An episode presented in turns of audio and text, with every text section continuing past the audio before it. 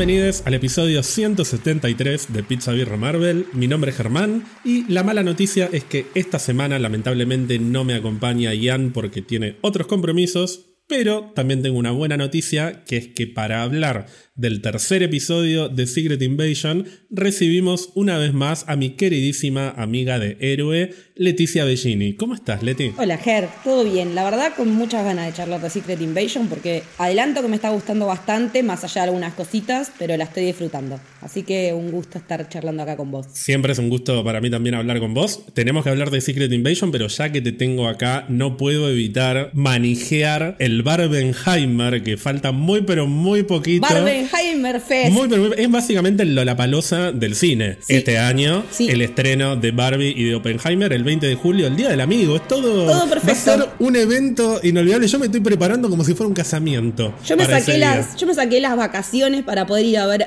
Oppenheimer al IMAX. Así que desde ahí para atrás todo, es nolanesco. Y le tengo muchas ganas a Barbie también, porque ¿quién no ha tenido una Barbie? Mi primera Barbie la tuve a los 12 años, ya grandota boluda haciéndole ropita a la Barbie, pero no me importa, la regalé hace poco.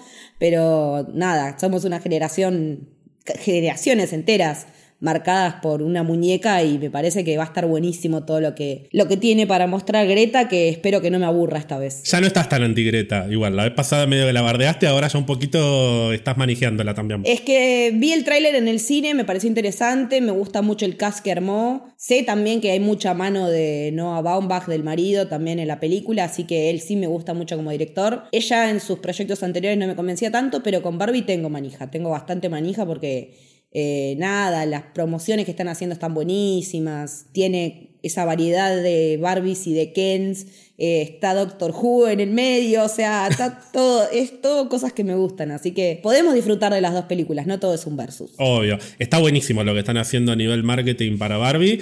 Yo, salvo los teasers iniciales que salieron, o sea, los Sí. primeros vistazos a las dos películas, no vi los trailers de ninguna de las dos. No vi el trailer principal, ni el segundo, ni todos los spots que fueron saliendo de Barbie, Mm. y tampoco de Oppenheimer. O sea, estoy cayendo súper a ciegas a ver estas dos películas. El de Oppenheimer no cuenta mucho, porque aparte los teasers son eh, como extractos del tráiler principal, así que... Pero nada, básicamente yo también soy de la teoría de que si es historia no es spoiler, así que también voy por ese lado, pero está buenísimo. Es como el meme de, de Star Wars, no explotaste una bomba atómica de verdad, ¿no?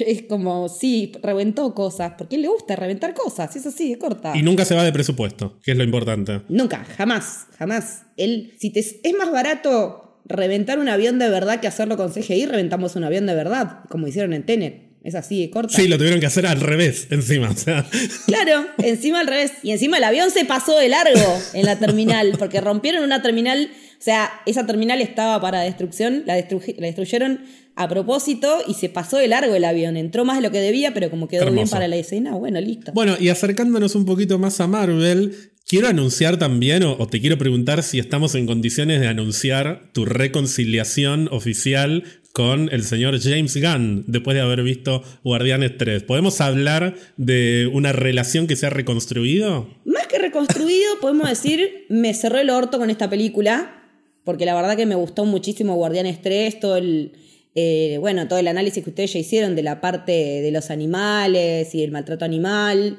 me gustó el cierre que le dieron a determinados personajes, eh, la verdad que me, me gustó muchísimo la peli, me, me entretuvo mucho en el cine, todo lo contrario a que me pasó con Flash, que mejor ni hablar. Ese es Así otro que capítulo. Esa es otra cosa, pero eh, no, que siendo, son de- dos de las últimas películas que fui a ver al cine. Eh, Guardianes la disfruté, se me pasó volando, me gustó muchísimo, me pareció muy, muy fiel a su esencia, como que se terminó de asentar todo eso que venían presentando con los personajes y que en esta película terminó de cuajar todo en todos los aspectos para todos los personajes y para todos los contextos. Así que eh, podemos decir que hay una reconciliación y que tengo ganas de ver lo que va a ser en DC también. Una nueva etapa. Claro, hay altibajos, sí. O sea, sigo pensando que no sabe escribir personajes femeninos, pero qué hombre heterosexual lo sabe, así que. Sí, ni Nolan, ¿sabes? No, no, el, el que menos. O sea, y soy la primera en admitirlo, que mete mujeres en la heladera a morir. Pero bueno, no por eso su cine deja de gustarme. eh, uno puede gustar de cosas eh, sabiendo que tiene fallas y errores, y eso está todo bien. Bueno, pero me alegra que te haya gustado Guardianes 3 y que estés entusiasmada por el DCU de James Gunn. A mí me tiene muy manija, tengo que decirlo, el, el futuro de DC a manos de James Gunn. Sí, la verdad que me parece que está interesante la decisión de, de poner a Muchetti en The Brave and the Bold. Tal cual. Eh, más allá de que en Flash hizo lo que pudo con lo que tenía, con una película que ya era un rezago de un universo en, en decadencia. No, pero se nota que a nivel dirección es, es muy complicado Sí. porque generalmente cuando la dirección es mala, la película es mala, o sea, Sí. va un poco de la mano. Y en este caso, a mí me parece, no hablamos en detalle de lo que nos pareció Flash, estamos como muy cerca igual del estreno de la película como para Sí. hablar con spoilers, pero en mi caso puntual es una película cuyos errores me parece que ya exceden a, A lo que puede hacer el director, claro. Entonces... Es como vos decís, hizo lo que pudo. Claro, yo llegué a esa conclusión después de que se me pasó la calentura de las dos horas y media que desperdicié en el cine y la plata que tiré Ah, no, yo la pasé bien por lo en el menos. CGI más horrendo que vi en mi vida. O sea, después se quejan de Quantumania. El, el CGI de Quantumania es Dios al lado del CGI de Flash. Eh, bueno. Después que me vengas a decir que es una decisión estética porque salió como el culo, Estamos comparando igual una manzana roja con una manzana verde, igual. No, no está muy. con una manzana podrida. O sea, No, no hay mucha diferencia. Sí, no, pero eh, no, también Quantumania no me gustó nada, así que. eh, pero volviendo al tema, eh, sí, me parece que, que está buenísimo lo que está armando Gunn. Me gustan los casteos que se anunciaron hasta ahora. Rachel Brosnahan como Lois Lane es una gran actriz. Si la pudieron ver en la maravillosa eh, señorita, eh, señora Maisel, Sí. más allá de que te guste o no el tipo de comedia de humor que hace, ya la rompe. Eh, y al chico no lo tengo junado, a Coren Sweat. No, David Collinsworth es. eh, yo estoy enamorado. Lo amo desde hace mucho Es tiempo. muy bonito, pero no lo conozco. No, lo vi actuar en varios lugares y es bueno. Es muy- no solo es muy lindo, sino que es buen actor. Así que yo le, Sí. le tengo fichas. Bueno. Pero bueno, tenemos que hablar del tercer episodio de Secret Invasion, que se llamó Traición. Estuvo escrito por Roxanne Paredes y Brian Tucker, ambos productores de la serie. Te voy a preguntar a nivel general qué te pareció el episodio, pero también con un poquito más de detalle, si bien ya me dijiste que te viene gustando Secret Invasion, quiero saber qué es lo que más te gusta y lo que por ahí no te gusta tanto de lo que vimos hasta ahora, que ya tenemos Media serie. la mitad de la serie vista. Exacto. Sí, justo me di cuenta hoy, digo, ya, ah, miércoles, ya estamos en mitad de serie y me parece que falta que pasen un montón de cosas sin que me parezca lenta. O sea, no sé cómo van a contar lo que falte contar en los tres episodios que falten, pero en general me está gustando porque me gusta las historias de espías. De ahí a que, como charlábamos antes de grabar, que sea la Andor del MCU, le falta mucho, pero mucho, muchísimo, porque Andor es palabras mayores, es mi serie favorita del 2022. Me gusta mucho la química entre ellos dos, entre Samuel L. Jackson y Ben Mendelssohn. Me parece que son tipos que si vos me decís que son amigos de toda la vida, te creo, porque en la pantalla veo una química excelente entre ellos. Mm, En los efectos es como que decís, hay algunos que están muy bien logrados, como los rejuvenecimientos, que en este episodio también se pudieron ver dos, el de Samuel Jackson, el de Nick Fury y el de la esposa eh, barra, barra Priscila, pero es- está como muy, hay mucha plata en eso y poca plata en, en los Skrulls verdes. es como que hay un desbalanceo, o sea, gastamos todo en rejuvenecimiento digital y bueno, lo otro que sean unas gomas que se ponen, les ponemos ahí, que por ahí nos hagan acordar más a la- al especial del hombre lobo. Sí, eso a mí particularmente no me jode tanto porque ya en Capitana Marvel tenían esa estética medio de película clase B, Sí. así que Mm. tampoco esperaba una, una gran revolución a nivel maquillaje, pero, pero sí, es verdad, le- eh, está como, como desequilibrado el tema. Yo dije la vez pasada que para mí les costó tanto tener tan buenos actores en primera línea que para mí los extras son todos pésimos, son todos malos. Y claro, sale caro tener a Don Cheadle, boludo. Y sí. No, pero yo lo que no puedo creer es que te pongan con Emilia Clark, con Olivia Colman y Don Cheadle. Pero pará, la que ganó el Oscar es Olivia Colman, amigo. O sea, Bueno, pero Don Cheadle tiene es local. 49 nominaciones al Emmy, no ganó una, pero con esta la va a ganar, estoy seguro. ay Dios, Dios. Todavía me acuerdo esa nominación al Emmy, que él decía, what the fuck. Eso no, no- no tiene sentido. Pero bueno, en general eh, coincido con lo que vos venís comentando también en episodios anteriores de que la música es malísima. O sea, es como que me saca de, de centro, como lo que vos comentabas también antes de grabar.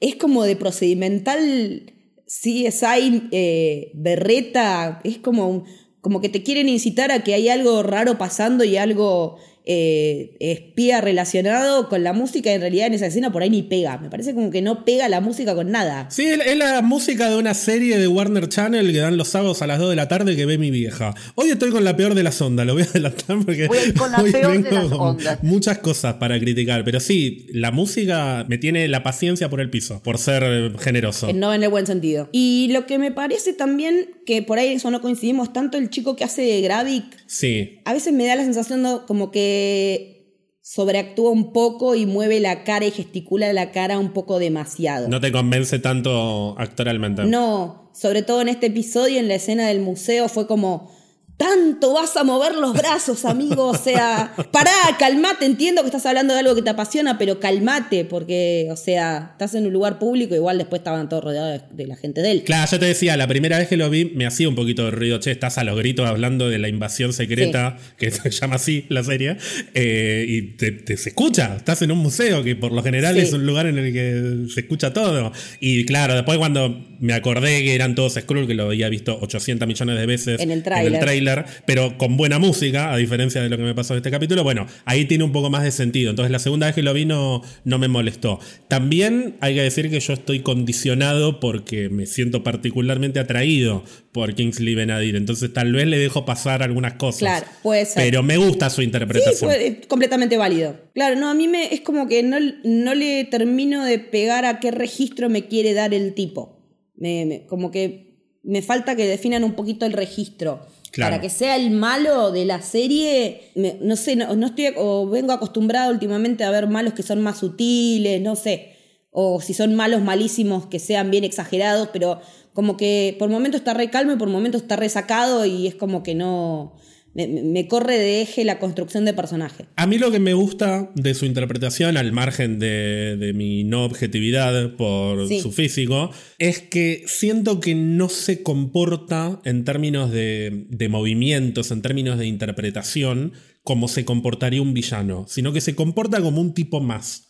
Por eso me gusta que sea así, por eso me gusta que hable de esa manera. es un general de a pie. De hecho, la conversación que tiene con Taylor en la que habla de la diferencia entre los hombres de Estado y los soldados, y él dice, yo prefiero que si me tienen que recordar, me recuerden pintado con mi sangre que en vez de pintado con óleo. Lo mismo cuando eh, Gaia al final del capítulo le está diciendo, eh, vas a tener que elegir si sos un Skrull o pa, le pega un tiro, como ni siquiera la deja hablar. Es un tipo que lo siento como muy en jogging, por decirlo de alguna manera. Mientras que un villano más tradicional estaría más en pose de villano. Él, no. Él siento que es un soldado más que además es el líder de toda la revolución. Entonces me cierra que se comporte de esa manera. Por ahí un líder al que le, le, cayó el liderazgo y no que lo buscó. Algo así puede llegar a ser, me parece también. Y que se dio naturalmente. Claro. No es que, porque que le cayó el liderazgo también eh, ha pasado en algunos casos, ahora no se me ocurre ninguno, pero hay algunos personajes que terminan asumiendo el rol de líder contra su voluntad. Este tipo siento que ni buscó el liderazgo por una, mm, por una búsqueda personal de poder, ni tampoco le molesta ser el líder. Él se siente uno más que casualmente es el que está liderando. Por eso me gustó que en el capítulo anterior él va con los tipos a cagarse a tiros con el que se tiene que cagar a tiros, va él mismo a hablar con con Taylor, lleva un montón de gente obviamente, pero también simbólicamente el hecho de que todos se conviertan en él, en, esa escena, me da un poco mm, como esa sensación, de nuevo, de una manera muy simbólica, de él es uno más y todos son él. Son él. No es que él es el líder y todos los que están alrededor suyo son sus súbditos. Él es simplemente el portavoz o el que, el que le toca. El que porta la lanza. Y el que le toca tomar las decisiones finales. Pero al final del día Gravik somos todos. Es como muy. Es como un líder carismático. Claro. Después, bueno, podemos analizar cómo, cómo se está llevando a cabo su plan, que no me parece sumamente sofisticado. Yo me esperaba para esta altura de la serie algo un poco más elaborado que infiltrarse en un submarino y disparar un misil. Es algo que vi en 24, en millones de series. Eh, que nada, yo para esta altura de la serie me esperaba algo más en términos de juego psicológico. Sí. Porque así me lo habían planteado al principio de la serie también. Exactamente. Sí. No solamente la idea de, de que el peligro son los Skrulls porque están infiltrados y pueden hacerse pasar por figuras de poder. Y bueno, en este capítulo, que ya estamos a la mitad de la serie, Nick Fury vuelve a decir, si se dispara este misil va a desatar la Tercera Guerra Mundial. Pero no era que la bomba en Rusia ya de por sí iba a desatar la Tercera Guerra Mundial. Es como que explotó la bomba y no pasó nada. Está bien, la semana pasada tuvimos el Consejo de la ONU, o sea, hubo repercusiones, claramente, pero es como que todo lo están haciendo los Skrulls. Lo cual Sí. no digo que no tenga sentido, porque está bien, son los villanos de la serie, son ellos los que van a llevar a cabo el plan, pero me hubiese parecido ya a esta altura un poquito más interesante y diría inteligente que los eventos que se vayan dando en los episodios estén motorizados también por los mismos humanos. Porque si no, Claro. terminan quedando reducidos los Skrulls a villanos que se infiltran y disparan un misil, que lo puede hacer cualquier otro villano Sí. de cualquier otra película o serie de Marvel que hayamos visto hasta ahora. Sí, sí, totalmente. Aparte es como que, bueno, ¿cuál es el endgame de los Skrulls? Quedarse con la Tierra. Ajá. A raíz de que los humanos nos peleemos entre nosotros. Ajá. ¿Por qué sería distinto de otras veces en las que ya hemos tenido otras guerras y la humanidad siguió y sobrevivió? Porque cuando están todo el tiempo diciendo se va a desatar la tercera guerra mundial, que es lo que manijea el Skrull periodista también, cuando Nick Fury lo está viendo en la tele, eh, se viene la tercera guerra mundial. Es lo que le dice Taylor a Gravik en un momento. Los humanos cuando están bajo presión es cuando son más temibles. Entonces, me parece que están como un poco subestimando a los humanos, subestimando la cantidad que somos también versus, ok, son un millón, ponele, pero nosotros somos cuántos billones de, humanos en la Tierra. No veo cuál es el, el plan concreto todavía. O sea, siendo que tienen infiltrados en este gobierno, en este gobierno, en este gobierno, eh, supuestamente Rowdy, ponele, que es como, no sé qué será, la tercero en la línea de mando en Estados Unidos ahora. Sí, es una Ponele. figura sumamente importante, seguro. Una figura prominente que tiene oído directo del presidente, que actúa en, en su nombre, pero no, no termino de ver cuál es la estrategia final de juego y estamos a mitad de serie, como vos decías. Podemos decir igual que el episodio se divide como en dos grandes partes. Una parte es la de encuentro de Gravik y Talos y otra parte es la aventura de Fury y Talos para evitar que se dispare este misil que va a tirar abajo el avión de la ONU. En la conversación que tienen en el museo, Talos le dice, los humanos son más formidables cuando Es están claro. unidos en contra de un enemigo en común. El problema es que yo no estoy viendo ni a los humanos unidos en contra del enemigo en común, ni tampoco estoy viendo a los humanos con ese motor No. de destrucción que supuestamente tienen y que es algo que en el cómic en algún momento aparece. La idea de que, por ejemplo, los Skrulls tenían una serie de planes para llevar a cabo a lo largo de los diferentes meses o años que, mm, que tomó su, su infiltración en nuestro planeta. Y hay cosas que ni siquiera necesitaron hacer porque los propios humanos se encargaron de, De de autodestruirse. Por ejemplo, Wanda Maximoff eliminando al 98% de la población mutante. Claro. Una de las cosas que decían los Skrulls es, ¿qué vamos a hacer con los mutantes? Bueno, podemos hacer esto, esto, y llega un momento que dicen, no tenemos que hacer nada, porque al final ellos solos se, se terminan encargando de sus problemas. Casi que se lo dejan todo servido en bandeja Sí. a los Skrulls. Entonces, cuando explota una bomba al final del primer capítulo, yo digo, bueno, Retaliation. se va a recontrapudrir la semana que viene. En el segundo episodio, bueno, hay movimientos, se reúne la ONU, Roy intentando frenar algunas cosas, no pasa nada. Ahora, ya este capítulo siento que volvió todo a un estado de relativa normalidad, Claro. al punto que los únicos que hablan de estas cosas son los Skrulls, Sí. porque está el periodista Skrull manejando, está el consejo Skrull dando vuelta por todos lados. Y es como que en el mundo no hubo repercusiones todavía. Claro. que- ¿Qué onda? ¿Bomba cuál? Claro. ¿Qué bomba explotó? Entiendo que también, bueno, la escala de la serie es mucho más chica, no, no espero que de repente Sí. haya un apocalipsis nuclear, pero hay algo que ya a esta altura me, me empieza a hacer ruido cuando, cuando lo comparo con el discurso que tiene sobre todo Gravik. Como que digo, bueno, está Sí. bien, ¿y cuándo se pica? Entonces, como que necesito Claro. un poquito más de movimiento, porque encima le boicotean el misil que va a tirar abajo al avión y le dice a Gaia, no, bueno, pero eso... Eran para encontrar al traidor. No es que el plan era solamente para el traidor, o sea, claramente querías tirar abajo ese avión, pero no te salió el plan, no te haga tampoco el que, no, bueno, esto no me importa, era todo para encontrarte a vos. Como que sigo sin ver eh, el momento en el que de repente eh, la humanidad está en serio peligro de extinción porque los Skrulls nos van a hacer mierda a todos. Que bueno, por ahí me agarra como en un momento más negativo porque hay otras cosas que no me gustaron y tal vez la semana que viene se recontrapica porque ya vamos a estar a dos tercios de la historia. El capítulo 4, cuando las series tienen seis capítulos, suele ser el capítulo que se pica porque estamos más o menos en el segundo acto de la historia. Así que yo creo que está todo dado para que la semana que viene pase algo eh, un poco más pesado.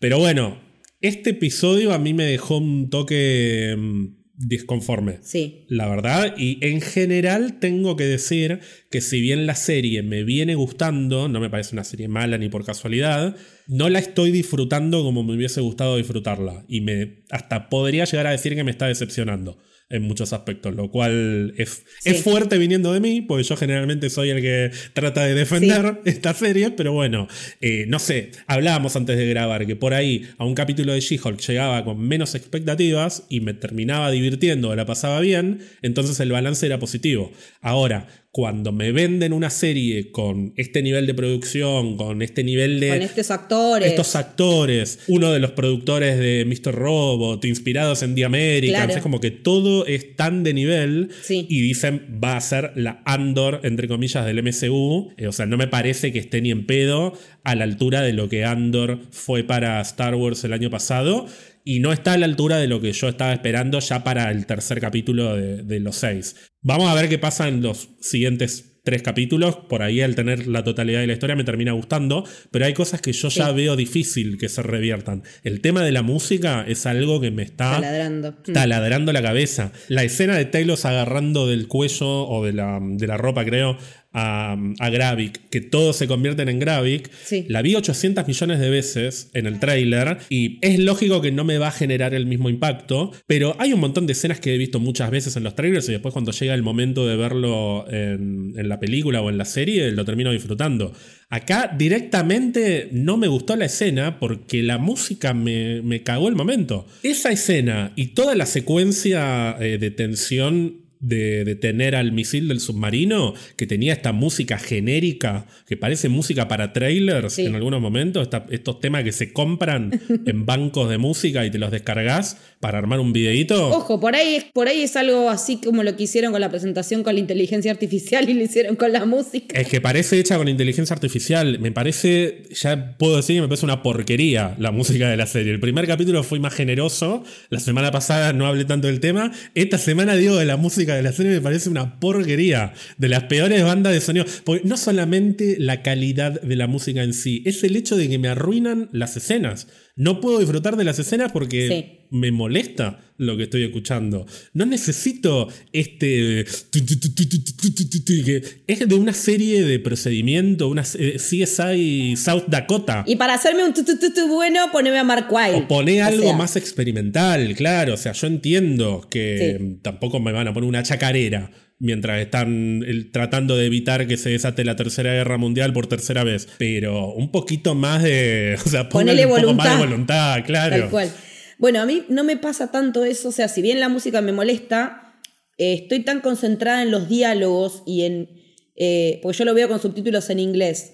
Entonces, estoy tan concentrada en, en entender lo que están diciendo y en ver cómo lo están interpretando que por ahí la música me resbala un poco y en ese sentido donde yo rescato más la construcción de personajes a nivel diálogos. Me parece que los diálogos están muy bien escritos porque eso te hace darte cuenta de la calidad actoral que tenés, sobre todo como decía en la relación, o sea, en este episodio lo que más me gustó fue la relación de Fury con, con porque tiene una esa cosa de bromance, de tipos que se conocen hace 20.000 años y tienen internas y tienen mil, eh, mil facturas para pasarse, me pareció reinteresante tanto en el momento que están en. cuando. que, veníamos de la escena del tren. Claro. Esto es al otro día del de, tren en Rusia, están en Inglaterra ahora. Sí, que yo pensé que habían pasado como tres días, pero bueno, debo. Yo también, pero dijo ayer. No se lo voy a adjudicar a la serie esto. Después cuando la vuelva a ver, voy a ver si efectivamente fue un día, pero para mí. Si se puede hacer ese trayecto en un día. Porque Fury andaba en camioneta.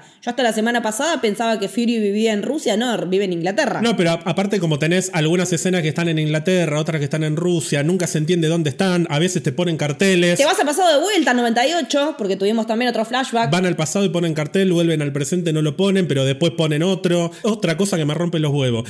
nunca termino de entender dónde están. Hoy los vi que se bajaron de un avión, no entendí a dónde habían ido. Porque me ponen después mm. una, una, calle que yo la verdad que no me conozco Londres de memoria, ¿no? Que me pusiste el Big Ben. Ay, no, Londres se reconoce sola. No, pero, no, no, pero no me pusieron una panorámica, una aérea de la ciudad. Pusieron un auto andando por. Eh, bueno, está bien, debe haber estado en el carril izquierdo, entonces se entiende. Pero me, parece que debería ser más consistente con algunas cosas la serie. Sí, con las locaciones es como un hechicero lo hizo. Pero bueno, volviendo a Taylor Swift. Sí, eh, que la, la dinámica de ellos me parece que se, desarrolló mucho más en este episodio que en los anteriores porque los vimos, o sea, en el anterior vimos la discusión en la que Fury ponía los puntos y ahora lo vimos a Taylor poner los puntos. Tanto en la escena del, desayuno como en la escena de la camioneta. Me parece que está bueno también que veamos, no sé si vimos a alguien ponerle los puntos a Fury de esa manera en algún momento anterior en el MCU. Por ahí en algún momento lo hizo María Gil, que en paz descanse, porque evidentemente está muerta. No, ¿y sabés quién le puso los puntos en un momento? En Capitán América, el Soldado de Invierno, se ah, los pone nuestro querido Steve Rogers. Sí, bueno, eh, pero eh, es Rogers, eso sí. Que el mismo Nick Fury le dice, bueno, parece que ahora las órdenes las das vos, como que se queda medio en el molde después de eso. Y, pero no por nada, también es la película con la que podemos atar a que él mencionaba una esposa y que bla, bla, bla, o sea, puede llegar a tener que ver con eso o no por ahí está agarrado los pelos, pero whatever.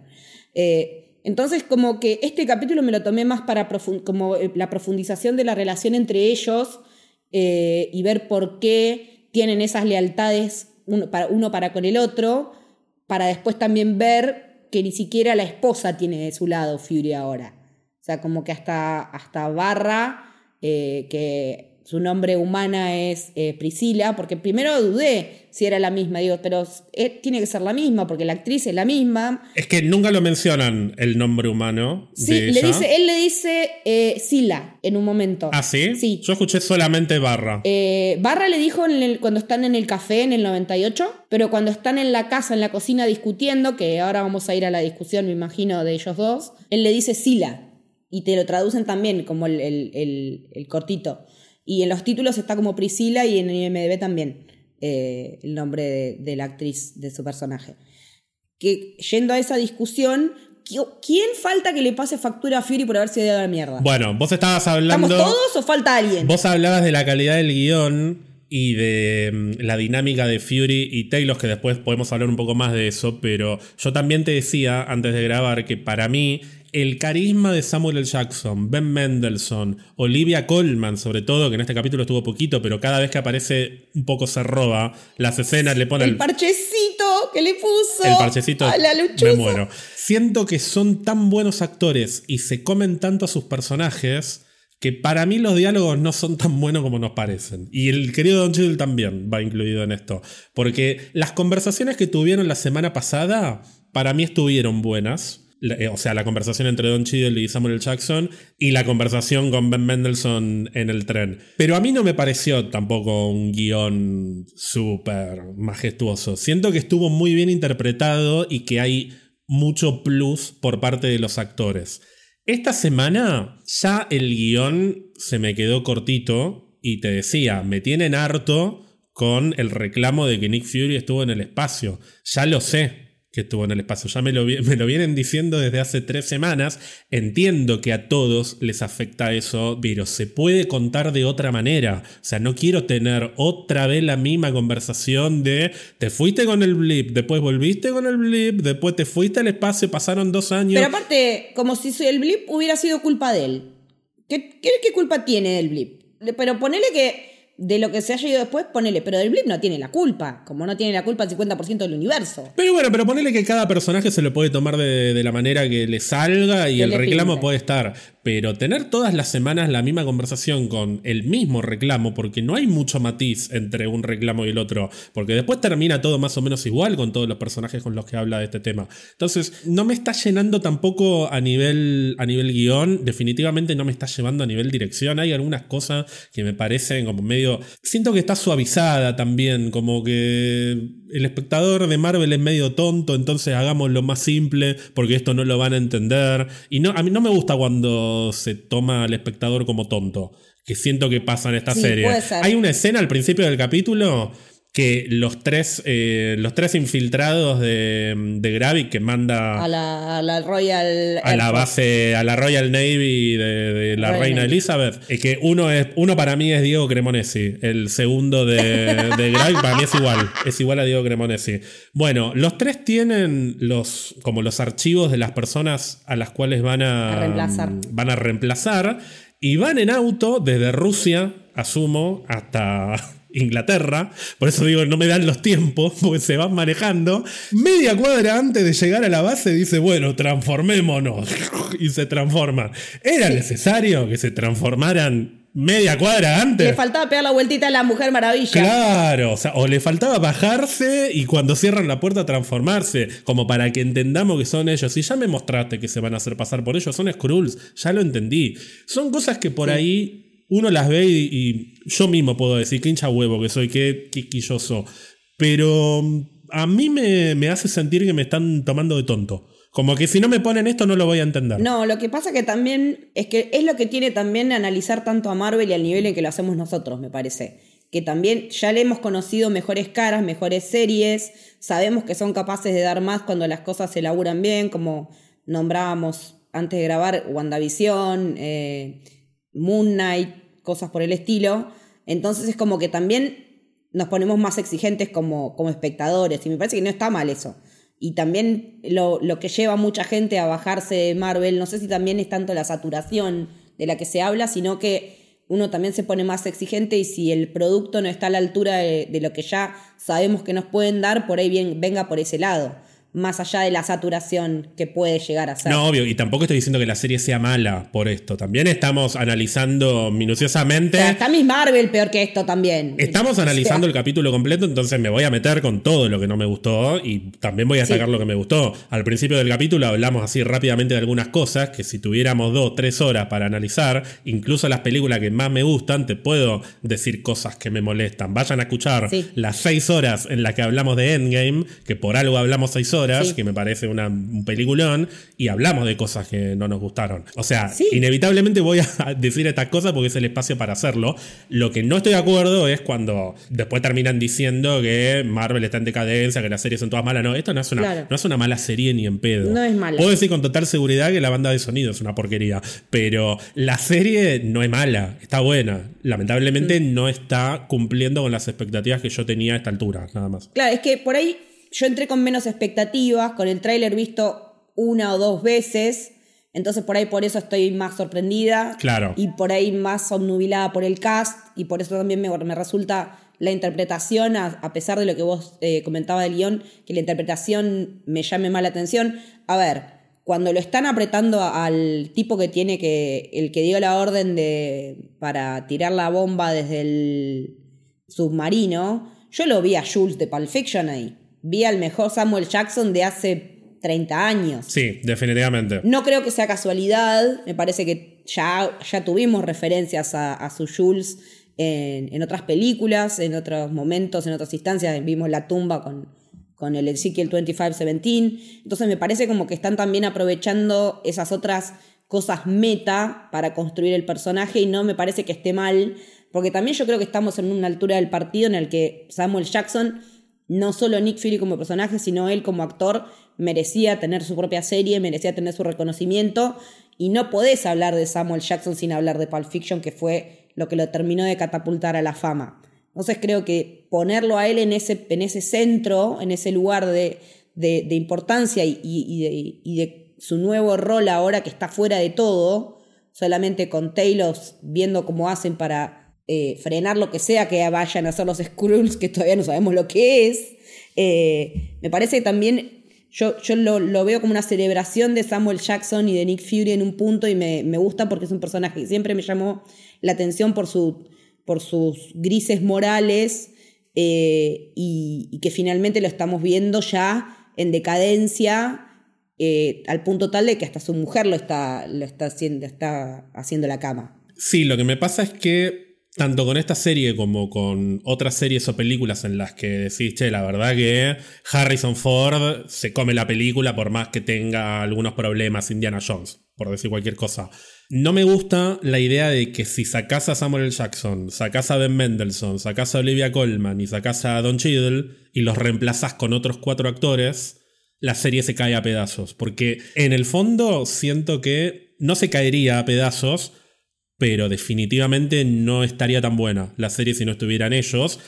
Y por un lado es cierto que está bueno que se puedan lucir y demás, pero también me gustaría que si son tan buenos como son Samuel L. Jackson y el resto, el guion también los acompañe. Y Tal vez estamos, o yo por lo menos estoy como muy condicionado porque vengo de ver justo muchas series que son eh, como la creme de la creme. O sea, vos ves Succession mm, y Succession no es que tiene un guion común y corriente y Brian Cox se come la serie y todos los actores se comen la serie. No, vos reemplazás a los actores con otros y el guion es, una obra maestra. Excelente desde el primero hasta el último de los episodios de las cuatro temporadas. Además de eso, los actores son increíbles. Además de eso, la música es excelente. Además de eso, la dirección es excelente. Obviamente no le voy a pedir a Secret Invasion que sea Succession, pero no me gusta tener que compensar cosas que para mí están flojas con, bueno, pero Samuel L. Jackson lo da todo y Ben Mendelssohn lo da todo. O sea, me gustaría que esté a la altura de lo que están dando esos actores el material. Que igual creo que no está mal, porque de nuevo, la semana pasada siento que esas conversaciones estuvieron buenas, al margen de lo que aportaron cada uno de los actores, pero me parece que puede dar un poquito más la serie y estoy esperando que dé un poquito más a nivel guion y a nivel dirección. Sí, y lo que sí me, me llamó la atención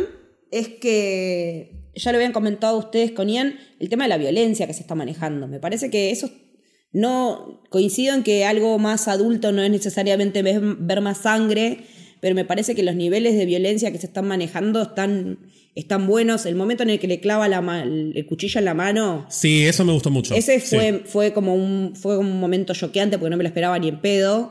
Y después, ya que no está Ian, voy a ser yo de Ian hoy.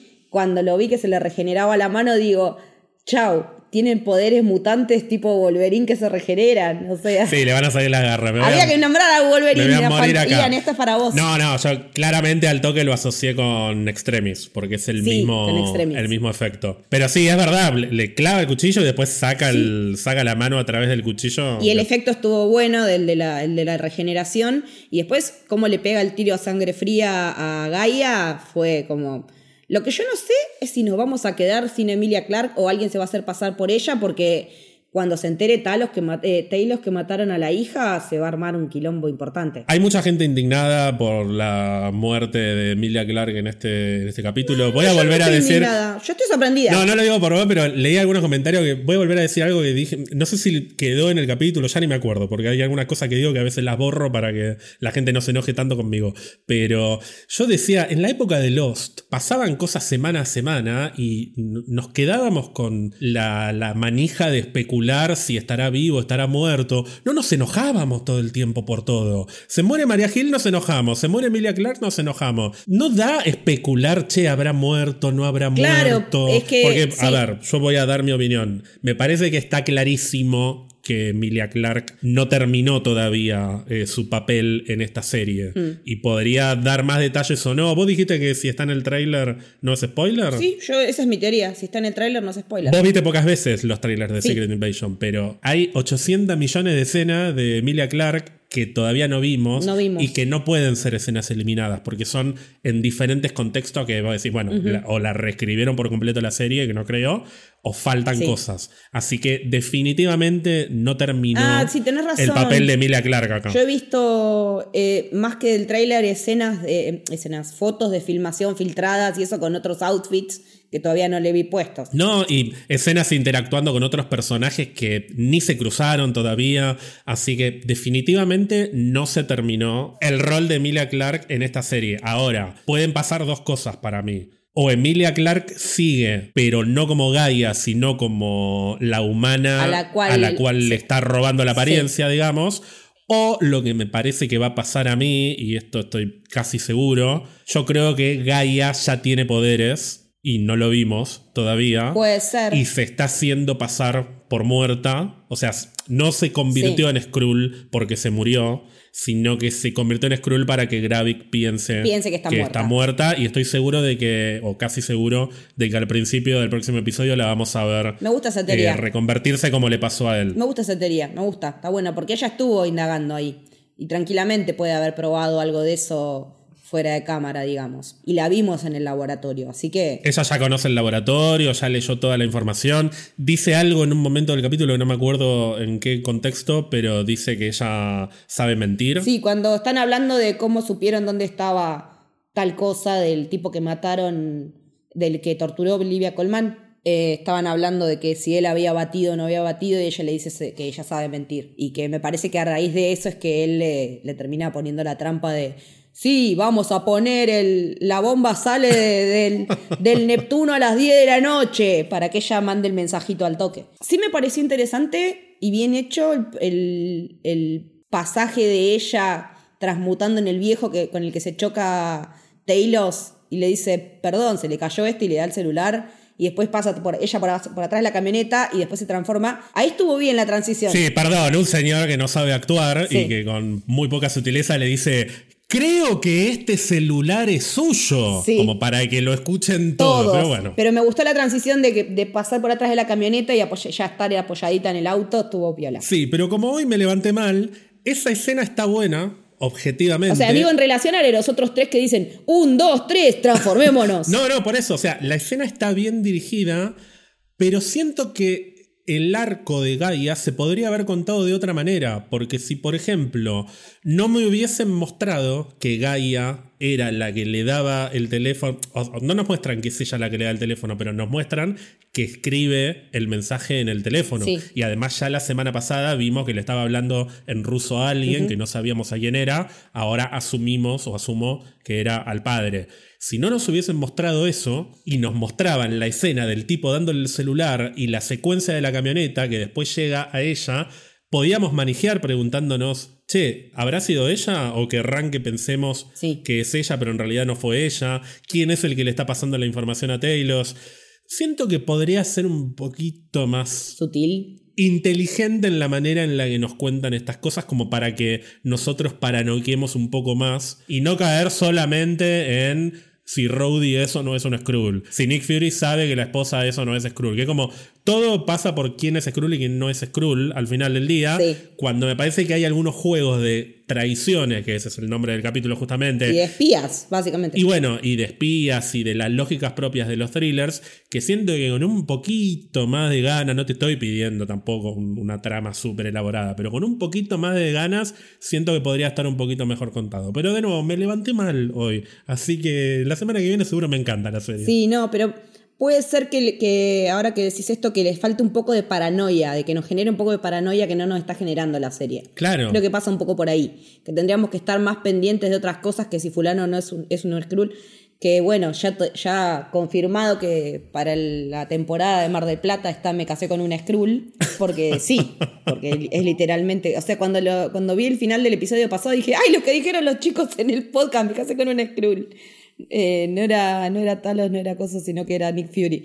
Sí, también vería una, una obra de teatro en el Paseo de la Plaza con Samuel L. Jackson y Ben Mendelssohn. Sí. Me encantaría. ¿eh? Yo quiero que se llame Dos Viejos Chotos y que sean Samuel L. Jackson y Ben Mendelssohn Sí. hablándose y, y peleándose a lo largo de dos horas. Gran Piol Men, pero en- sí, pero dos viejos chotos. Sí, totalmente, ya tenemos un montón de horas, o sea, patente pendiente. Hablando de los viejos chotos, hay dos cuestiones que tienen que ver con Taylor en este episodio que me gustaron bastante. Voy a tratar de ponerme un poco más positivo para lo que resta de, este podcast. Uno tiene que ver con esta dinámica con Nick Fury de la que veníamos hablando, que básicamente Taylor le echa en cara Así como Nick Fury le dijo de todo la semana pasada, como vos bien dijiste, esta semana es Talos el que le echa en cara a Nick Fury. La verdad que sin mi ayuda y sin la ayuda de los 19 Skrulls que me ayudaron, vos no te hubieses convertido en la persona que sos, porque cuando te conocí estabas detrás de un escritorio, de, de una oficina súper burocrática. No me des las gracias, fue un placer ayudarte, pero tampoco me tome el pelo, o sea, no reescribas la historia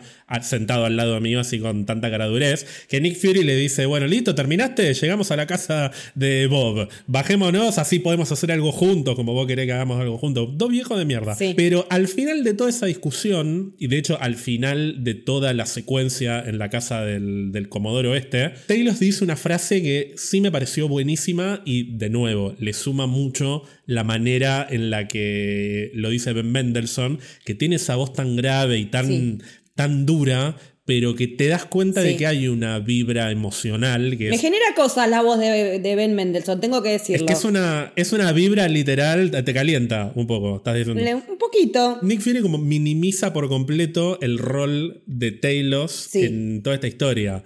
Y Talos le dice, hace 30 años que nos conocemos y vos todavía no sabés quién soy, evidentemente. Claro. Si no estoy con Gravik, es porque estoy con vos. Claro. Como diciéndole, yo soy tu segundo, o sea, yo te sigo a vos. Estoy de tu lado, boludazo. Pelotudo, le falta decirle, claro, o sea, yo te voy a seguir hasta la muerte. Sí. Lo cual me lleva a pensar y tengo, estoy más en el terreno de las esperanzas de que ojalá vayan por acá y que me termine impactando lo que quede de esta serie me lleva a pensar que todo esto culmina con una muerte de Talos que va a terminar de ser el golpe final para Nick Fury. Que lo destroce a Fury. Y que siento que eso, si lo construyen bien y si lo cuentan bien, va a doler mucho. Eso por un lado. Y por otro lado, me llama mucho la atención y me gusta mucho lo reactivo que es Talos cuando le nombran a Gaia.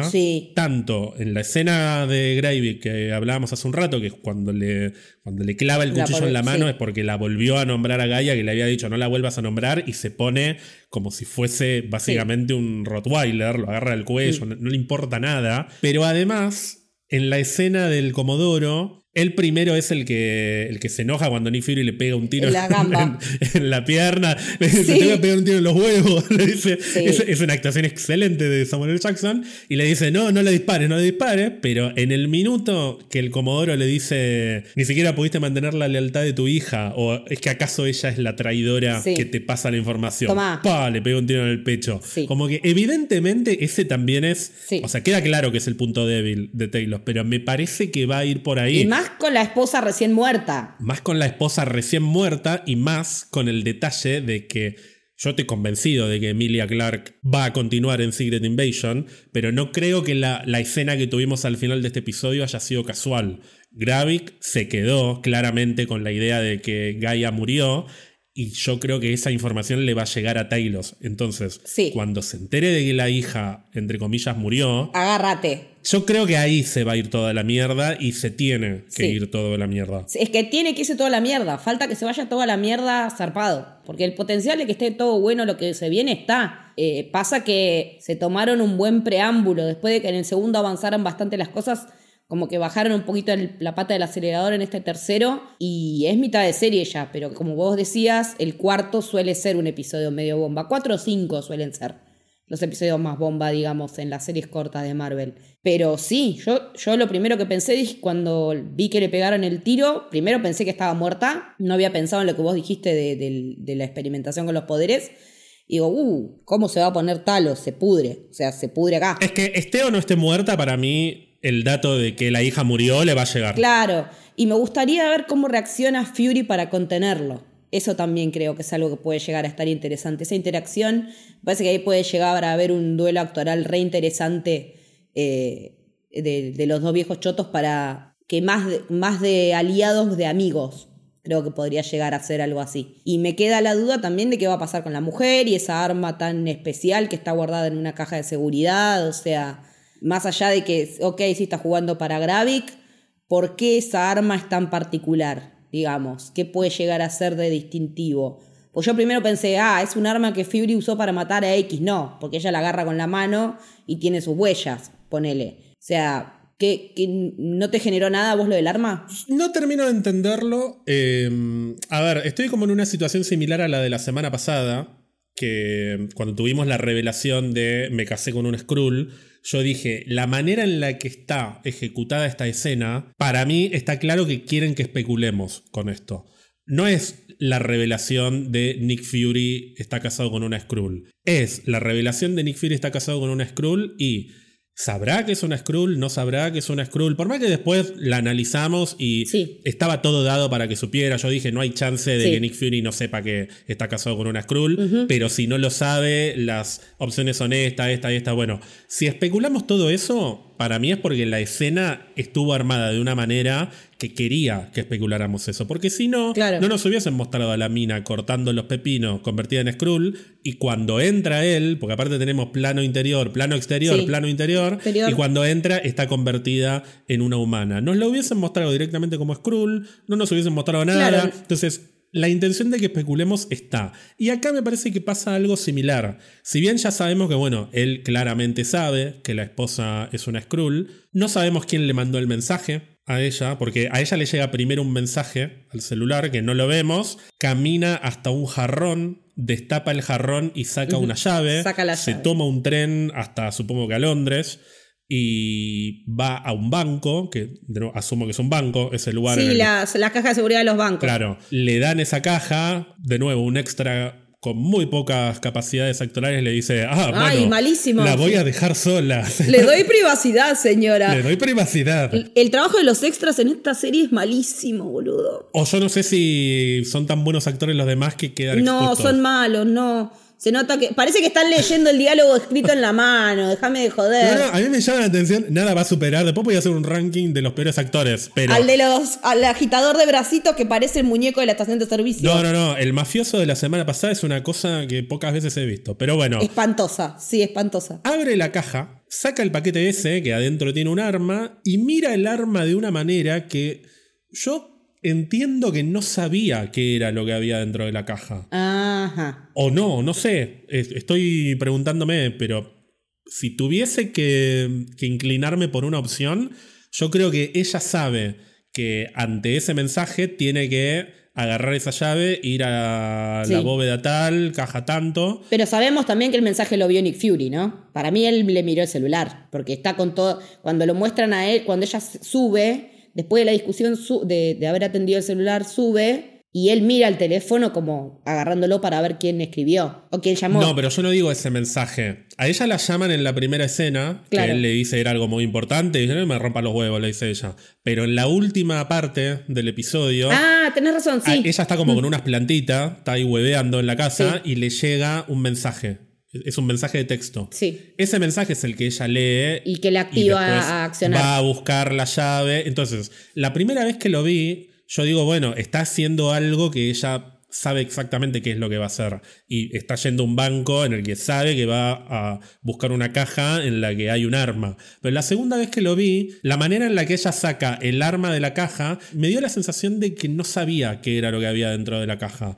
Pero no sé, tal vez estoy leyendo demasiado entre líneas de, cómo actúa no, pero... Woodard, pero no me queda claro si ella fue a buscar esa arma porque específicamente le dijeron anda a buscar eh, lo que tenés en la caja tanto y no sabía qué era lo que iba a encontrar, o si le mandaron un mensaje y a raíz de eso ella decidió ir a buscar el arma, ¿entendés? o sea, no entiendo si, si me tuviera que, inclinar por una de las dos opciones, creo que la mandaron a buscar lo que hay en la caja, que es el arma. Y por eso no siento que ella de verdad esté aliada con Gravik. Puede ser. Yo creo que el que le mandó el mensaje, acá me voy a tirar 100% sin fundamentos, pero para mí el mensaje se lo mandó Nick Fury. Y le dijo, andate al banco que tenés un arma. Te iba a decir, ¿sabes qué?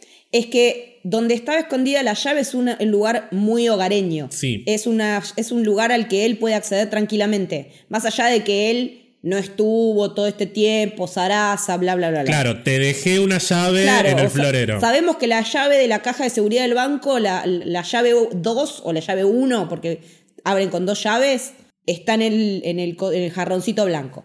Listo.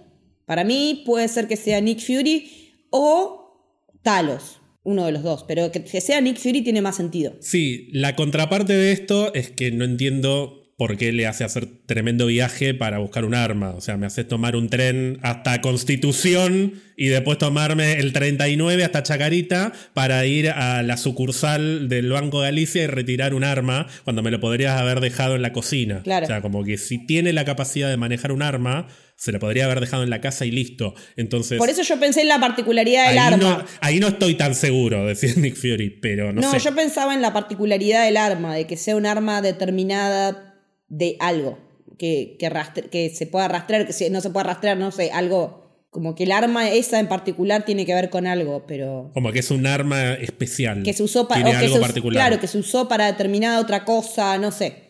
Porque tanto secretismo por un arma para Nick Fury, eh, si es que lo mandó él el mensaje y si no, es que evidentemente la están mandando a, a hacer algo que él no sabe, pero es raro. Es- es- esa es la especulación. Ahí es donde se pone buena la especulación, digamos, que podemos decir, bueno, Claro. se pone más de espías la cosa eh, y podemos darle rienda suelta a la teoría falopa. El otro motivo por el cual no creo que ella supiera lo que había dentro de esa caja hasta que la abrió es que después de abrir la caja y tomar el arma, toma la decisión de llamar a Gravik. Sí. Lo podría haber llamado en otra escena a Sí. Gravik. Entiendo que, bueno, había que cerrar el capítulo y además quién le atiende el teléfono, que ahora vamos a hablar. Sí. Pero siento que es muy causal. Mm. La secuencia de escenas. El mensaje desata que ella agarre la llave. La llave la lleva a la bóveda. En la bóveda encuentra el arma y al encontrar el arma lo llama Gravik. Pará, ¿y el mensaje no podría ser eh, Rhodey? Rowdy como Rowdy o Rowdy haciéndose pasar por alguien. Rhodey Skrull, ponele. Está bien, pero abiertamente presentado como Rowdy o Sí. haciéndose pasar por Nick Fury, por ejemplo. No, haciéndose, no, no, siendo, como- siendo Rhodey. No sé, porque ya el, el terreno de Rowdy es, El terreno Rhodey sí, o sea, es muy complicado. eh, sí, te mandé por WhatsApp cuando lo vi eso de que en la conversación en el episodio pasado le dijo Nick Sí. y en este episodio dijo nadie que realmente me conozca me dice Nick, así que ahí tenemos como para especular también, pero bueno, el tema Rhodey es como muy jodido, para, muy sensible para si llega a ser Skrull y desde cuándo, los famosos hace 15 años que sé que están los Skrulls acá, eh, es como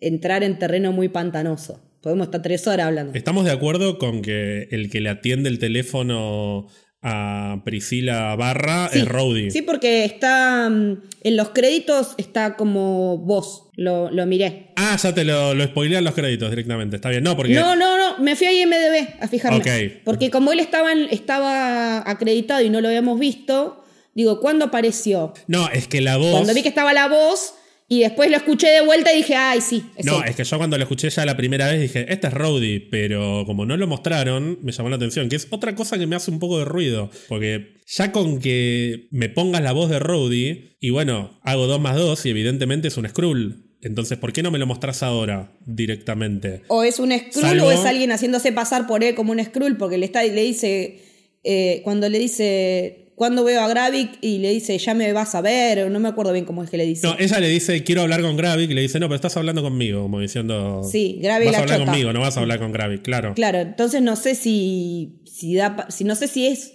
Rhodey o un Rhodey copy. Pero a lo que voy es a que era un buen momento para Sí. que nos muestren Sí. eh, a Rowdy dándose vuelta cual villano, hablando por teléfono y diciéndole, no, estás hablando conmigo. Y que se convierta en Skrull, o sea, como todo súper obvio. Pero era un buen momento como para hacer el Skrull reveal si lo van a hacer. Sí, Entonces, no me queda claro. Entonces, siento que hay algo que, mm, que no estamos terminando de entender. Por algo no lo mostraron. O sea, es raro. Por eso digo que es como lo de la semana pasada de, de la mina cocinando.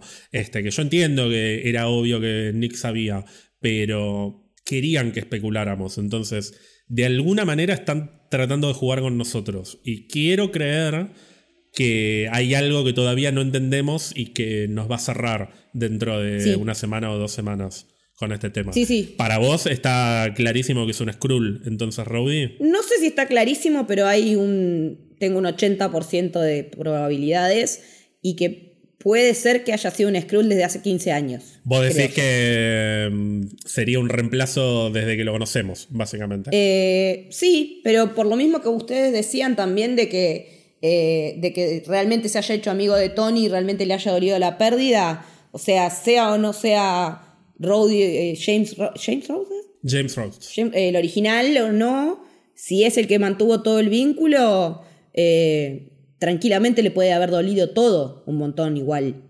De que fuera su amigo, el que se muriera y toda la bola y el funeral. A mí no me cambiaría absolutamente nada si eso pasara. Y me gusta, y me parece que sería un buen giro para el personaje que hasta ahora no me parece para nada interesante. Recién ahora me está empezando a interesar, digamos.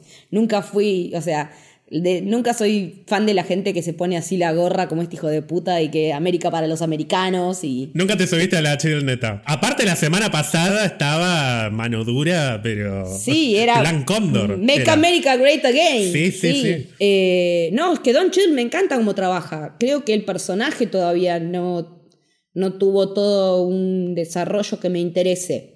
Porque básicamente siempre fue el segundo de un personaje que a mí no me gusta. Entonces, también me pregunto si va a tener una película, el personaje que pasó de ser a serie a película, eh, es que va a seguir, o es una precuela de esto. O sea, no, no se puede morir Rhodey si va a tener película, también estaba pensando. Sí, tampoco sé si sería un Skrull el protagonista de Armor Wars. Sería como medio raro, o no, no sé, tal vez lo naturalizamos. O sea, tampoco hay que ser Skrullfóbico, como eh, claro, la pasada. Por eso, los reptilianos buenos o que no quieren destruir a la raza humana tienen espacio en la Tierra. Ahora, el tema de lo de nadie me llama Nick mm. y por eso me di cuenta de que te estabas haciendo pasar por, por Taylor, en una escena que igual para mí me parece que también podría haber estado filmado de mejor manera, pero bueno, me voy a dejar de quejar. Sí, estuvo raro, estuvo rara filmada, porque yo en un momento, cuando pasó... Nunca terminé de entender lo que había pasado, me, di cuenta después también, lo vi dormido, lo veo a la mañana cuando recién me levanto. Claro, yo lo vi dos, la vi dos veces la escena porque no entendí lo del pibe, que estaban los jueguitos. Claro. Eh, aparte, ¿qué clase de código es el nombre de tu hijo? Que es recha fácil, o sea, ¿qué? Ah, eso también me pareció una huevada como muy obvio. Había que, me. Te lo había dicho hace dos minutos, no toques a Zachary. Ah. Esos códigos generalmente son números y letras. Alfa, Charlie, Bravo, Whisky. No, ni siquiera son códigos generados random con letras aleatorias. Pero bueno, al margen de eso que ponele que se lo puedo dejar pasar. Lo de nadie me llama Nick. Me parece un buen detalle lo que mencionabas de que la semana pasada Rowdy le dijo Nick. Lo que me pasa es que lamentablemente no le tengo tanta confianza a la serie como para que el guion sea tan inteligente de que eso sea un indicio. Yo creo que debería ser más generoso y concedérselo. Me parece que va por ahí. Me parece que Nick Fury le va a terminar diciendo desde el minuto que me dijiste Nick me di cuenta de, que, de que no eras Rowdy. Pero lo que me pasa es que ya en el pasado han roto esa regla. Sí, con bueno. La han roto con, mucha proximidad. Con lo del triángulo también, con lo de yo no como sándwiches cortados en triángulo y. Eso, eso ponele que. Las dos reglas importantes que tenemos, importante entre comillas, que tenemos sobre Nick Fury son la del sándwich cortado al medio, que en Capitana Marvel dijo que no podía comer sándwiches cortados al medio, y que nadie le dice Nick, que también se lo dice a Carol en Capitana mm. Marvel. Esta película es de marzo de 2019. La regla del sándwich se rompe en Age of Ultron, que es de cuatro años atrás. Y en el momento mucha gente dijo, no, entonces ese Nick Fury era un Skrull. de hecho, hay gente que sigue especulando que incluso puede haber muerto en Winter Soldier, Nick Fury, y que, desde que lo vemos hecho pelota con Steve en el tercer acto de la película, es un Skrull. Lo cual podría ser cierto, no sé. Sería un retcon muy eh, raro, pero ponele. Sería raro, ya me parecería raro a esta altura por el nivel de conversaciones que vienen teniendo con Taylor. Que igual Taylor puede no saber que es una cruz, qué sé yo. O sea, se le pueden encontrar vueltas. Pero bueno, el otro tema, que es el nombre, ya se había roto en Infinity War. Y no lo rompe cualquier persona. Lo rompe la mismísima María Hill cuando se está desapareciendo por el chasquido. Le dicen Nick. Sí. A Nick Fury. Entonces, eso llevó después a que cuando salió Far From Home y vemos que Nick Fury y Maria Hill en esa película en realidad son, Taylor, y Soran, hubiese gente, y hasta yo creo que en algún momento empecé a flashear con, Pará, entonces los que desaparecieron en Infinity War, por ahí no eran Nick Fury y Maria Hill, eran Talos y Soren, y por eso le dice Nick, porque esa regla no... Me parece como todo un poquito rebuscado. Demasiado rebuscado. Pero en este caso. No, y también se puede pensar que en el momento en el que se está eh, muriendo, eh, Maria Hill entra en pánico y le sale a decir Nick. O sea, tampoco hay que sí, o sí. Es que eso ni lo había pensado. lo de Maria Hill no lo había ni pensado.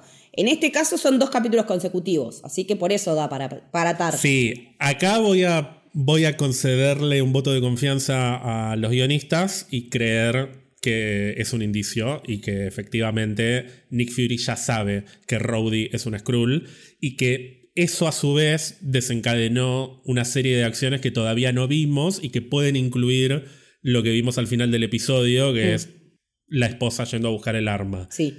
A mí me gustaría creer que no es tan simple como la esposa lo está traicionando, fue a buscar un arma y quiere hablar con Gravik, que además nos enteramos de que Robbie es una Skrull. Me gustaría creer que la esposa está actuando haciendo sí, como como infiltrada, infiltrada de Gravik, claro. Sí a favor de Nick y de, y de, y de Talos. Porque además Nick Fury le dice al principio del episodio, ¿estuviste en contacto con Gravik en este último tiempo? Y ella le dice, ¿qué me estás tratando de preguntar? Y nunca terminan de decir concretamente de qué están hablando. Tranquilamente podría ser que él quiere saber si estuvo en contacto con Gravik porque ella le está pasando información de Gravik. Mm. Y ella le está respondiendo, no sé, de otra manera, porque no sé. Por ahí lo estoy hilvanando demasiado, por ahí termina siendo más simple de lo que, de lo que pensamos, pero me gustaría que fuera por ahí. No me gustaría que sea tan simple como al final eran todos Skrulls o al final eran todos traidores. No, que si fueran todos Skrulls serían en vole. Eh, también estuve leyendo teorías de que supuestamente se revelaría que uno de los Avengers es un Skrull, no sé, a ese nivel de falopa. Eh, bueno, Rowdy. No, no, pero no es Avenger. O sea, no es Avenger ungido. Es Avenger ungido. ¿Sí? En Endgame fue miembro ah, principal de los Avengers. Me permito discrepar. Igual que Nebula y Rocket. Bueno, yo sí. Eh, eh, si me gusta el personaje, es Si no me gusta, no Está muy bien, está bien, muy objetivo. por eso, sí. Mi subjetividad me lleva para ese lado. Sí, para mí no va a pasar de, de Rowdy, salvo que nos llevemos una super escena postcrédito en la que descubrimos que, no sé, Sam Wilson es una Skrull, poner, claro. decir cualquier nombre. Sí. Pero, o Bucky, no sé. Yo pensé en Bucky también, pero es como muy complicado. Pero no creo que. No creo que como parte de la, de la historia principal, de repente nos encontremos con un Avenger que es Skrull. Me parece que el. Hawkeye era Skrull. Jeremy Renner era Skrull. Eh, o fue reemplazado por un Skrull después de que tuvo el accidente con. Claro, después de que lo pasó la, la, máquina de nieve. Este, me parece que la revelación, entre comillas, Skrull Avenger. Va a ser Rhodey. Va a ser Rhodey en Secret Invasion. Este, pero de nuevo, me gustaría creer que hay algo más. Porque me sigue llamando la atención que no me lo mostraran. O sea, mm. se reconoce muy fácilmente la voz de Don Cheadle. No es que se escucha distorsionada o algo. Mm. Es Don Cheadle. O sea, es el mismísimo fucking Don Cheadle nominado al Emmy. Sí. Así que, ¿cuál es la sorpresa cuando la semana que viene me muestres eh, que Don Cheadle al final era un Skrull? Me lo hubieses mostrado directamente en la llamada telefónica. Sí, y me dejabas un buen cliffhanger. Claro, pero bueno, hay algo que no me cierra. Eh, mm. todavía voy a creer que, que, nos falta una pieza del rompecabezas, como me gusta decir. Sí. No hablamos mucho de nuestra querida Olivia Colman, porque apareció muy poquito, lamentablemente. Muy poquito, pero brillante su aparición. Siempre brilla. Es imposible que Olivia Colman no brille. Brillante su outfit también, siempre. Pero yo pensé que ella se había dado cuenta que estaba intervenido el búho en la reunión que tiene con el. ¿Qué es? con el presidente de Estados Unidos. A mí me hubiese gustado que ya supiera desde, desde el primer episodio, pero no, evidentemente no sabía. No sé con quién estaba reunida. Yo en ese momento pensé que era con el primer ministro del Reino Unido. Pero resulta que es primera ministra. Después me enteré que había una primera ministra, así que no tengo la menor idea de con quién estaba hablando. ¿Con alguien del MI6? no, me parece que era Dermot Mulroney. Ah, vos decís que era el presidente de Estados Unidos, literal. Yo estoy casi segura que sí. Sí, estoy casi segura por cómo se veía la imagen que era Dermot Mulroney. Está todo dado, a ver si coincidís conmigo, para que ya sea a manos de Rowdy o a manos de Gravik o a manos de quien sea, el presidente de Estados Unidos la quede en esta serie. Y sí. Y sea reemplazado eventualmente por, mi queridísimo Harrison Ford. Y es que tiene que pasar. Debería pasar. Ese debería ser un evento lo suficientemente importante como para que ocurra la semana que viene o la otra. Me parece que viene por ese lado. O sea, en algún momento tiene que haber algo que sacuda a los Estados Unidos como en la bomba de Rusia. Tiene que haber un atentado o algo, tiene que haber una retaliation, tiene que haber una devolución de gentilezas. No, no me cierran los rusos quedándose tan quietos después de la bomba, que mató a 2.000 personas en una plaza pública, de día. Estoy pensando, es una buena serie también para que aparezca el general Ross. Y yo entiendo que también el... y para presentarnos el nuevo rostro del personaje. Sí, pero yo también entiendo que el timing fue complicado, porque ahora no me acuerdo exactamente en, qué momento se filmó y en, en qué momento murió William Hurt. Harrison Ford definitivamente se subió después de que esta serie ya estaba filmada. No me acuerdo si para cuando se filmó la serie ya William Hurt. no, cuando se filmó la serie ya había muerto William Hurt. ¿eh? Bueno, por eso me parece rara esta historia sin el general Ross. Sobre todo después de que apareció tan de como de, de, pequeños momentos, pequeñas apariciones en Black Widow, en Endgame, en Infinity War. Es mm. una historia muy para que esté el general Ross en esas escenas con Rhodey y demás. Que me parece que si no está es porque la muerte de William Hurt lo llevó a rearmar un poco la historia, porque siento que estaba todo dado para que estuviera él. Y porque Harrison Ford estaba laburando, estaba en Indiana 5. No, pero aparte en ese momento ni existía la posibilidad de... no estaba Harrison Ford como parte del MCU. No, ni a pedo. Pero me parece que estaba todo dado para que William Hurt estuviera en esta serie como el general Ross y que al final de la serie, ya muerto el presidente, el presidente. de Estados Unidos, sea el general Ross el que termine haciéndose cargo de una Estados Unidos más militarizada. Que, a ver, si en el futuro del MCU, teniendo en cuenta que tenemos Capitán América 4, que tenemos Thunderbolts, que tenemos Armor Wars, tenemos muchas películas y muchas historias. Mucho de a pie. Que son muy políticas, son muy de, de quilombo en el mundo. Entonces, estaría bueno que lo que veamos en esta serie siente las bases para todo lo que vamos a ver en esas historias y que no sea casualidad que el presidente en Capitán América 4 sea Ross. Lo que pasa es que todavía no vi ese quilombo tan, no, tan falta, grande. Falta sacudida. O sea, está vendido porque una bomba en Rusia es algo importante en términos geopolíticos. Yo creo que tiene que morir el presidente de Estados Unidos para que esto se termine de ir a la mierda y se justifique, por un lado, la amenaza de los Skrulls y por otro lado, el aumento en el nivel de belicosidad. La escalada. Claro. Mm. Sí, sí, sí, totalmente.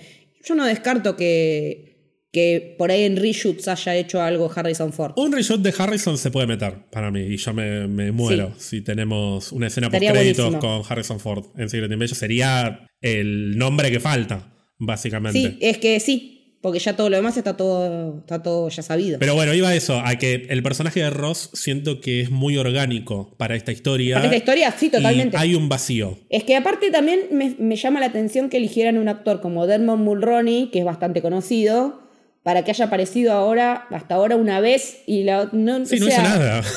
no, y ahora que dijiste que era el que estaba hablando con Olivia Colman, bueno, habló veces, pero ni lo reconocí, ni me di cuenta que era él. Y ahora entiendo. A mí me pareció que era él. No, puede ser que haya sido él y por eso le hablaba con tanta prepotencia a ella, porque, sí, porque es de otra nación y claro, no le va a hablar respetuosamente, siendo la mismísima Olivia Colman, que me encanta. No sé quién sos, pero no deberías tener este número de teléfono. Voy a empezar a atender así. Cuando me llamen para venderme cosas, voy a contestar así. Es que es una muy buena respuesta. Y otra cosa que me parece que pasa medio como por el costado, pero está investigando una filtración dentro de su propio equipo, Olivia Colman. Y la foto que vio es de un actor conocido que se llama Tony Curran. Eso quería, porque no lo llegué a investigar. ¿Quién es el Colorado ese? Es Tony Curran, el actor que lo conocemos por haber hecho de Van Gogh en Doctor Who. Ah, bueno, era imposible que se te escapara. Es el, mejor capítulo de todo Doctor Who. Mi favorito, por lo menos. Eh, cuando la muestran, digo, ese es Tony Curran. Volví para atrás, digo, sí, sí, es Tony Curran. Y yo pensé que iba a ser Bob pero no era Bob, entonces digo, no, falta que aparezca Tony Curran todavía. Así que. Claro, porque ella lo que está tratando de entender es cómo Gravik y su gente encontraron la carnicería en la que le tenían al, al Skrull al que le amputó el dedo. Sí. Que es algo que no me había preguntado yo. No, yo Simplemente asumí que los habían encontrado. Entonces, mm. evidentemente tiene un Skrull infiltrado dentro de, de su equipo del MI6. Ahora, este personaje interpretado por Tony Curran no lo hemos visto. No, todavía, no. No, porque si no yo ya habría dicho, apareció Van Gogh y no te dije. Claro. Pero es un actor también conocido, así que eh, si mostraron sus fotos porque va a aparecer en breve. Es muy particular. Bueno, y por último, no quiero dejar de mencionar dos detalles que son easter eggs principalmente. Uno es la mención a Dreykov, que es el villano de Black Widow, que lo menciona Barra en la escena del principio, que es un lindo, una linda conexión. Y el otro, ya estuvimos hablando un poquito del tema de los Skrulls y del Super Skrulls o los Super Skrulls. Es un easter egg y a la vez no lo es. O sea, es un easter egg por el lado de que es una referencia a lo que es el Super Skrull en los cómics, que es un personaje que tiene nombre, de hecho se llama Klurt, y tiene los poderes de los cuatro fantásticos. O sea, se puede estirar, puede volverse invisible, puede tirar fuego, volverse de fuego y se puede volver duro como la mole. Pero además de ser un easter egg, también es la confirmación de lo que ya veníamos especulando con Ian, que es que esta, esta recopilación de muestras de ADN tiene como fin armar un ejército que funcione como respuesta a los superhéroes de la Tierra. Es decir, lo que dice Gravik es, esto, esto que vamos a hacer va a generar una respuesta tremenda en el mundo, van a saltar los superhéroes y nosotros vamos a saltar con nuestros propios, entre comillas, héroes, que van a ser los Super Skrulls. Así que no es solamente Gravik el que va a tener los poderes, sino que la idea es que todos los Skrulls, o por lo menos los Skrulls que forman parte de la milicia de Gravik, tengan estos poderes. Así que está todo dado para que tengamos muchos Skrulls con poderes. Así que tiene que haber una respuesta a eso. Sí, no sé de, de qué lado puede llegar a una respuesta si con algún cameo importante de algún personaje conocido, porque si se llega a armar el ejército de Super Skrulls, tiene que haber un. En este momento no tenemos un grupo de Avengers para decir, che, bueno, vienen los Avengers y se enfrentan. No, está lleno de gente con poderes a los cuales Nick Fury puede contactar, pero. No, no son el equipo que teníamos, como teníamos que estaban en la Torre Avenger y vivían juntos y se quejaban porque dejaba los granos de café en la moledora de basura. Por eso estaría buenísimo que una de las consecuencias de esta serie sea la necesidad imperiosa de tener un, equipo, que reaccione ante estas amenazas. Y sí. Bueno, en conclusión, estás entusiasmada por lo que queda entonces de Secret Invasion. Sí, sí, creo que hay potencial para buenas cosas, se tiene que pudrir toda. Y estoy para, no para levantarme a las 6 de la mañana, como intenté hoy y no pude, porque la camita pudo más pero, pero estoy para, para dejarme sorprender y tengo, tengo esperanzas de que pueda haber cosas buenas, no tanto como confianza, eso, lo aprendí de vos, esa distinción. Sí, lamentablemente yo en este momento estoy más en el terreno de la esperanza que en el de la confianza. Pero creo que va a salir todo bien. O sea, yo también soy muy quisquilloso con algunas cosas. De nuevo, cuando tengo muchas expectativas con un producto. Hay otros productos que por ahí vengo más relajado y digo, bueno, a ver, y la paso bien y listo, y, no, no, hay tanto, tanto prurito por las cosas. Pero bueno, yo la verdad que esperaba algo para esta altura un poquito más, sofisticado. Sí, no sé si jugado, sofisticado creo que es la palabra. Me hubiese gustado que así como tenemos actores de la concha de su madre, el guion también sea excelente. Que igual entiendo que está bueno el guion, entiendo que hay diálogos que están buenos y que hay gente a la que le está gustando. A mí hay cosas que lamentablemente me hacen ruido. Y bueno, lo, voy a decir porque, porque. ¿Por qué no lo voy a decir? ¿Para qué tenés un podcast? O sea. Claro, este, aparte, ¿a quién le importa? O sea, van a seguir haciendo las series igual por más que yo opine esto y por ahí después sale otra serie que a nadie le gusta y a mí me gusta. Así que la vida es así. Pero igual estoy, estoy entusiasmado. Eh, más que entusiasmado, estoy intrigado por cómo sigue la historia. No estoy igual de manija que estaba hace dos semanas, por ejemplo, o hace tres semanas. Es la realidad. O sea, tampoco lo voy a caretear, pero tengo ganas de ver cómo sigue. Claro, a mí me pasa al revés. Yo el capítulo, de hecho, el primero lo vi al día siguiente, eh, porque me había olvidado que estrenaba a ese nivel. Claro. O sea, vi que estrenó y dije, ah, cierto, ay, bueno, estoy mirando otra cosa, mañana lo veo. Bueno, ves, pero llegás con cero expectativas y te encontrás con una buena sorpresa. Claro, la estoy disfrutando. O sea que la no manija en ese sentido me jugó a favor. Pero también venía muy manija de verde ver, así que. Bueno, Leti, una vez más te quiero agradecer por haber venido a hablar de Marvel conmigo, que es algo que me encanta, compartir estos ratos contigo. Le mandamos un saludo también a Ian, que estaba muy triste porque no podía hablar de este episodio. Me intriga saber qué le habrá parecido. Sí, a mí también. ¿Qué le pareció? Nos enteraremos dentro de unos días. Pero bueno, te agradezco nuevamente que hayas venido. Siempre es un placer hablar con vos. No, muchas gracias a vos por tenerme en cuenta. La verdad que a mí me encanta venir para acá también. Es como una segunda casa para mí. Eh, y, realmente necesitaba sacarme las ganas de charlar de Marvel, porque como no estábamos haciendo stream ni nada, tenía ganas de charlar de la serie, así que me diste la excusa perfecta. Claro, porque aparte nosotros hablamos todo el tiempo de un montón de cosas, pero nunca hablamos de Marvel. No, hablamos de todo, pero no de Marvel, sí, es verdad. Ahora estamos muy Barbenheimer. Sí, estamos es que estamos, Yo con la Gretaneta y ahora me estoy subiendo a la Nolaneta también. De hecho, aprovechamos para hablar de lo que es héroe, porque estoy volviendo a ver todas las películas de Nolan, lo venimos hablando esto también, y acabo de ver las primeras tres de Nolan, lo que a mí me gusta decirle como la trilogía noir. Así como tiene la trilogía Dark Knight, tiene la trilogía noir que son Following, Memento e Insomnia. Y estoy acompañando esto con el podcast Te sigo desde Memento, en el que te escucho hablar maravillas de Nolan, obviamente. Así maravillas de Nolan y mal de Ben Affleck. y mal de Ben Affleck y mal y, bueno, y de otras cosas también. Pero bueno, obviamente toda la gente te puede escuchar en los podcasts de Héroe y principalmente en el Camino del Héroe, ¿no? Exactamente, estamos con Camino del Héroe a full terminando los caminos de Indiana Jones y seguimos hacia eh, Misión Imposible Dead Reckoning. Otra saga falopa que estoy volviendo a ver y lo estoy escuchando a Lucho hablar de Misión Imposible. Eh, es que Lucho y Santi están a full, no descansan. Ellos hablan y yo edito, así que eh, viene por ahí la mano. Pero se vienen algunos episodios interesantes de anime, de otras series que estuvieron estrenando hace poco, así que estén atentos a Camino del Héroe y si alguien hace algún rewatch o se mete por primera vez en el mundo de Nolan, pueden escuchar Sigo desde Memento, que está toda su filmografía repasada hasta el momento y bueno, en su momento llegará el episodio de... Hasta el momento. Hasta el momento. Perdón. Sí, sí. que sí. Y veremos después de, completar con Oppenheimer. Bueno, y si alguien te quiere seguir en las redes o escribirte, ¿cómo pueden hacerlo? Me encuentran tanto en Twitter como en Instagram como Leticia-Haller y a Camino del Héroe lo encuentran en arroba Camino Héroe en Twitter y Camino del Héroe en Instagram. A mí me pueden encontrar en las redes como arroba Alonso-Bajo. Una vez más, Leti, gracias por haber venido y nos volvemos a encontrar en el próximo episodio. Un beso a todas, todos, todos.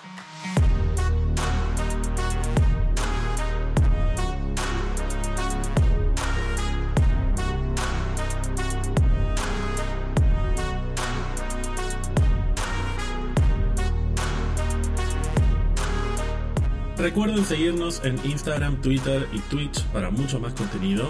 Si nos quieren regalar algún cafecito, lo pueden hacer en cafecito.app barra pizza. También pueden unirse a nuestra comunidad de Discord entrando a pizzabierramarvel.com y haciendo clic en el botón Discord. Y recuerden suscribirse a Spotify o a la plataforma que utilicen para escucharnos, así no se pierdan de ningún episodio.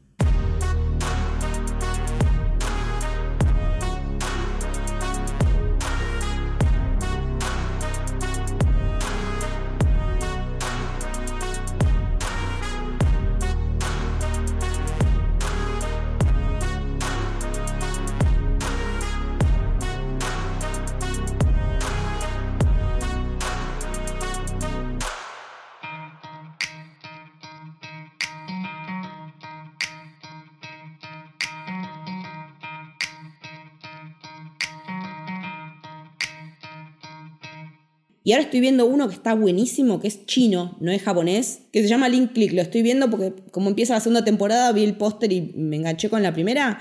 Está buenísima. Está la, temporada en, en Crunchy. Son unos pibes que tienen el poder de viajar al pasado a través de una. situándose en una fotografía. Pero no es el típico viaje al pasado para arreglar cosas, porque tienen la regla de que no pueden modificar nada el tema es cómo haces para no modificar nada y las historias son re humanas las que están tratando. Y tiene una banda de sonido de la puta madre. Así que si tenés un rato para mirar anime. Ay, me lo estoy agregando. Está muy, muy lindo. Yo voy por el capítulo 6, 7 por ahí. Porque si no, también estoy mirando. Entré en la falopa de los animes de reencarnadas, boludo. Son Isekai. Todos los machos están re lindos, así que todos los príncipes son todos príncipes, duques, todos ricos pero tienen actores de voz con voces muy lindas. Eso es lo que me llama la atención. Últimamente estoy muy con el fetiche, de, el fetiche de las voces. yo, ahora estoy en, estoy en temporada de dramas coreanos que me agarra así como de. Uh, ¿Qué estás viendo? Estoy viendo una nueva que se llama Nos vemos. Todas las tramas son re rebuscadas. Nos vemos en mi decimonovena vida, se llama. Es una chica que cada vez que muere reencarna y se acuerda de lo que vivió en la vida anterior. Entonces, claro. vivió 18 veces y en la vida número 18 ya está aburrida de reencarnar. De, todo lo que vivió.